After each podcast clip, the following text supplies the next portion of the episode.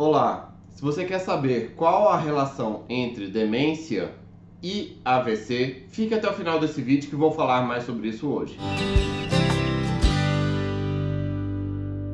Olá, meu nome é Dr. William Rezende do Carmo, sou médico neurologista, fundador da Clínica Regenerate e no meu canal falo sobre dor, sono, Parkinson, emoções neurologia geral e toda semana temos o Neuronews, no qual eu trago as últimas novidades do mundo da neurologia para você. E se você quiser não perder nenhuma novidade do canal, se inscreva no meu canal e clique no sininho Assim não vai perder nenhuma novidade, nenhum vídeo novo. A relação entre demência e AVC é uma relação já muito bem conhecida por nós neurologistas, mas muitas vezes ignorada pelo público geral e até mesmo por grande parte dos médicos. A demência mais conhecida é a demência de Alzheimer.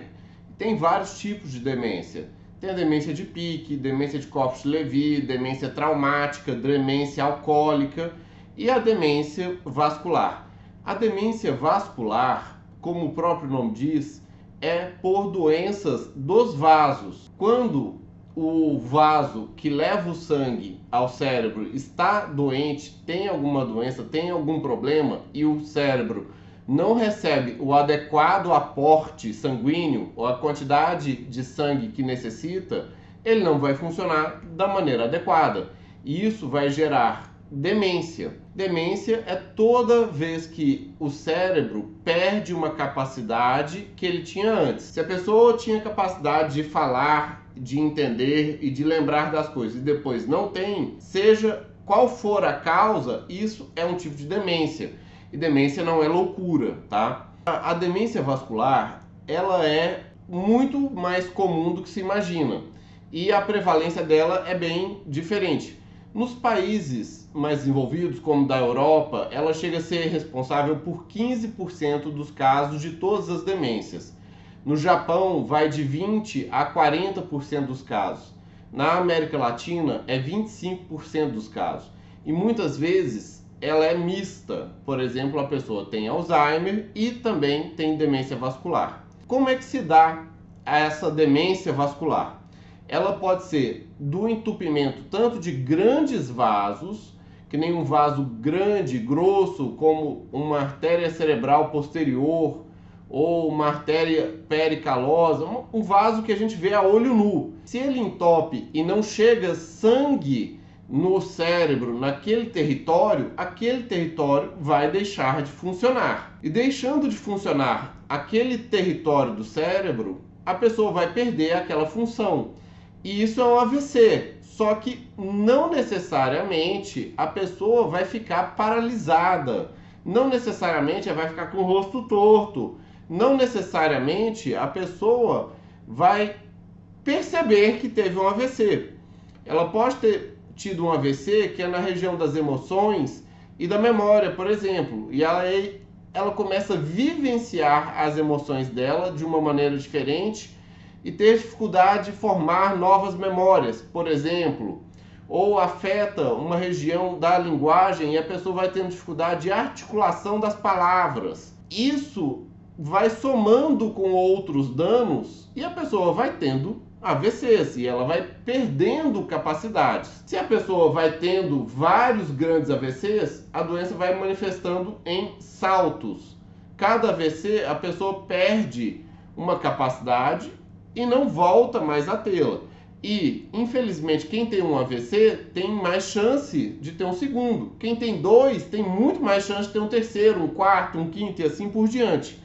Mas isso é a demência vascular de grandes vasos, tá? Associados a AVCs grandes. Mas não é o único tipo de demência vascular. Bem, você que está vendo nosso vídeo sobre demência e AVC, sobre a demência vascular, escreva nos comentários o que, que você acha desse tipo de problema e por que ele é tão grande e prevalente na América Latina.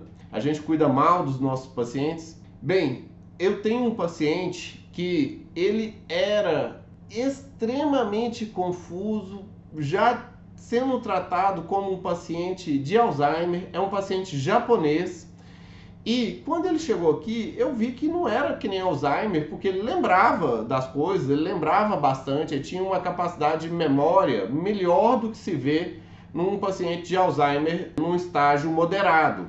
E aí, quando eu cheguei e comecei a ver, foi um senhor japa que fumou a vida inteira. Ele é, gostava muito de um saquê. Ele tinha a pressão muito descontrolada, tinha a apneia do sono e tinha a diabetes não controlada, não bem controlada. Só tomava uma metformina e todo mundo falava que estava ótimo, porque quando fazia glicemia de jejum. E isso tudo era fator de risco para uma demência vascular. Quando eu fiz a ressonância, quando eu fiz o Doppler transcraniano, que viu a resistência vascular aumentada, eu vi, isso é uma demência vascular. Quando eu tratei tudo, tudo, tudo, tudo. Eu tratei muito bem a diabetes, eu tratei muito bem a pressão, eu tratei a apneia do sono, eu dei vitaminas, eu dei ginkgo biloba, eu dei as coisas todas. O Japinha fez um app que ele virou outra pessoa. Foi fenomenal. E até hoje esse paciente está com uma velocidade de progressão de demência muito mais controlada do que foi anteriormente. Isso é interessante que em países da Latinoamérica, é, Brasil, a gente cuida muito mal de pressão arterial, de diabetes, de colesterol, de apneia do sono, ninguém nem lembra disso. E o problema é que os asiáticos, especialmente os japoneses, eles têm mais problemas vasculares cerebrais do que outras raças, outras etnias, tá? Então, falando da doença vascular, da demência e o AVC, ou da demência vascular, a gente tem que lembrar que não é só de grandes AVCs que o cérebro perde funções. Também a doença da microcirculação, como era desse senhor paciente meu, também causa demência.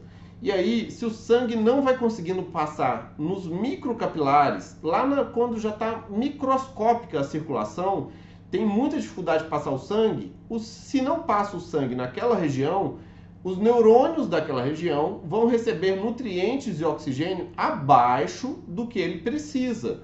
E aí eles vão começar a funcionar pior e depois morrer. E aí, doença microvascular começa assim, dá um pequeno AVCzinho aqui, aí depois dá outro pequenininho aqui, aí dá outro pequenininho aqui, dá outro pequenininho aqui, aí dá três pequenininhos aqui, aí dá cinco pequenininhos aqui, aí dá dez pequenininhos aqui, aí dá vinte, aí dá quarenta. Aí quando vê, o cérebro está coalhado de micros AVCs. E aí são tantos micro AVCs que a pessoa fica demente. Porque perdeu já quase que 60% do cérebro ou mais através de micros AVCs distribuídos em todo o cérebro. São muito pequenininhos, não dá para contar, mas são múltiplos.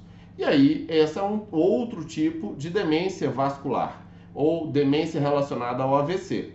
Pode ser tanto AVC grande quanto pequenininhos.